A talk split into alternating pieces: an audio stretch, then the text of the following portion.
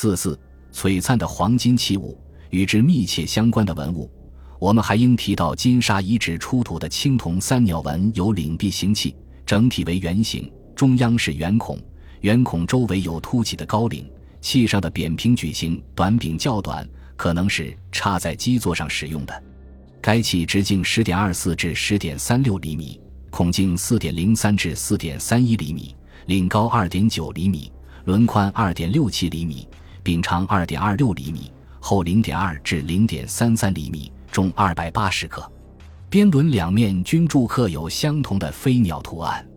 围绕着 B 形器的圆孔，刻画了三只首尾相接、展翅飞翔的神鸟，手法简练，线条流畅。形象生动，栩栩如生。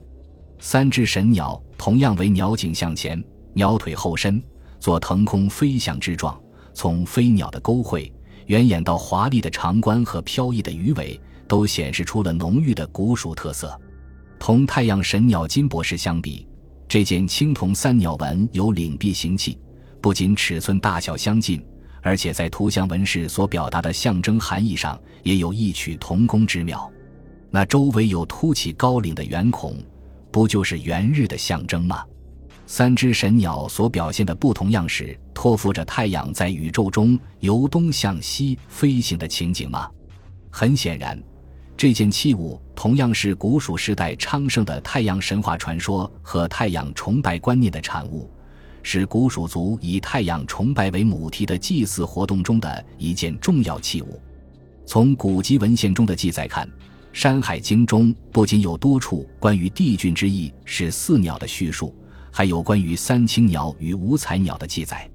如《大荒西经》说：“大荒之中，西有王母之山，有五彩鸟三名，一曰黄鸟，一曰鸾鸟，一曰凤鸟。”《海内北经》说：“西王母梯脊而戴圣杖，其南有三青鸟，为西王母取食，在昆仑虚北。”这些技术中的三青鸟与五彩鸟都非同凡响，显然也是古代先民崇鸟观念的反映。郭璞等人认为，三青鸟即为三足乌。《淮南子·精神训》中说的日中有尊乌，即为三足乌，又称阳乌或金乌，被认为是日之精魂。古籍《洞明记》中，则又说三足乌是为西河一始的日语。由此可知，它们实际上都是太阳神鸟。属于十日神话与太阳崇拜观念母题范围内的不同传说。关于三足乌究竟是什么形态，因古籍中并无记述而不得其详。求诸于出土资料，我们在汉代画像时，画像砖上可以看到许多关于三足乌的描绘，有的在元日中刻画一只飞翔的金乌，有的将元日刻画在羊乌的胸部，做展翅翱翔状。还有的则将三足乌雕刻成有三条鸟腿的奇异模样，立于日轮之中。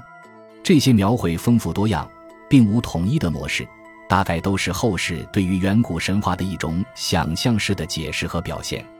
实际上，在商周以降的图像纹饰中，还有另外一种表现方式，常常将三足乌描绘成绕日飞翔的三只神鸟。例如，战国时期和秦代一些铜镜上的三鸟环日图。三鸟均为一族，有学者认为可能为三足乌传说的演变。还有汉代瓦当上绕日飞行的三鸟纹，表现的也应是同一个主题。可知三足乌的数量因为三只，也可以看作是以三青鸟形式表现的日经。将这些图像资料作为参考，现在再来看金沙遗址出土的青铜有领璧形器，上面刻画的三只神鸟也是典型的场景单足，鱼尾华美。展翅绕日飞翔之态，显而易见，就是对太阳神话传说中三足乌的一种形象表现。总的来说，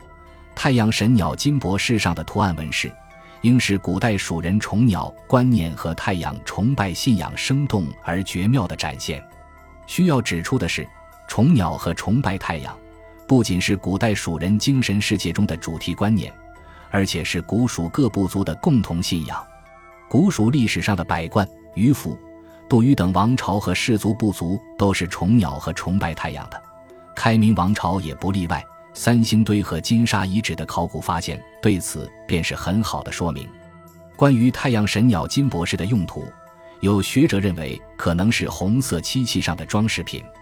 因为这件金饰为极薄的圆片形，难以作为单独器物来使用，只能贴附于其他质地较厚或较硬的器物上做装饰。这一点应该是没有多大疑问的。但象征着古蜀各氏族部族最高精神崇尚的这件太阳神鸟金帛饰，显然不会作为实用器物上的装饰，应是备受尊崇的供奉之物。或在举行祭祀活动时使用。从其尺寸和精致的程度来看，这件神奇的金饰很可能是金沙遗址统治者宗庙或神庙中的供奉品，是古代蜀人心目中的神圣象征。太阳神鸟金博士虽然形制不大，显得小巧袖珍，展示的却是对太阳和宇宙的观察与想象，蕴含着极其丰富的象征含义。它以旋转的火轮作为宇宙中光芒四射的太阳的象征，以飞翔的四鸟作为金乌和太阳神鸟的写照。通过金乌托附着太阳在宇宙中翱翔运航情景的描绘，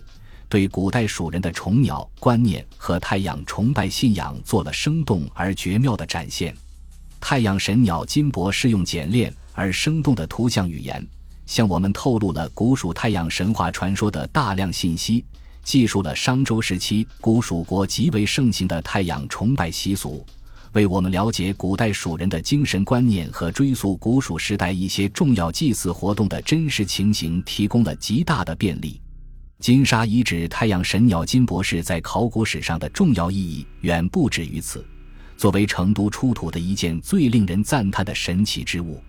如今它已成为中国文化遗产标志。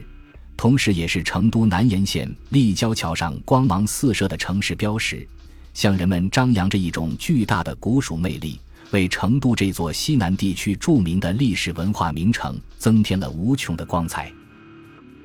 感谢您的收听，本集已经播讲完毕。喜欢请订阅专辑，关注主播主页，更多精彩内容等着你。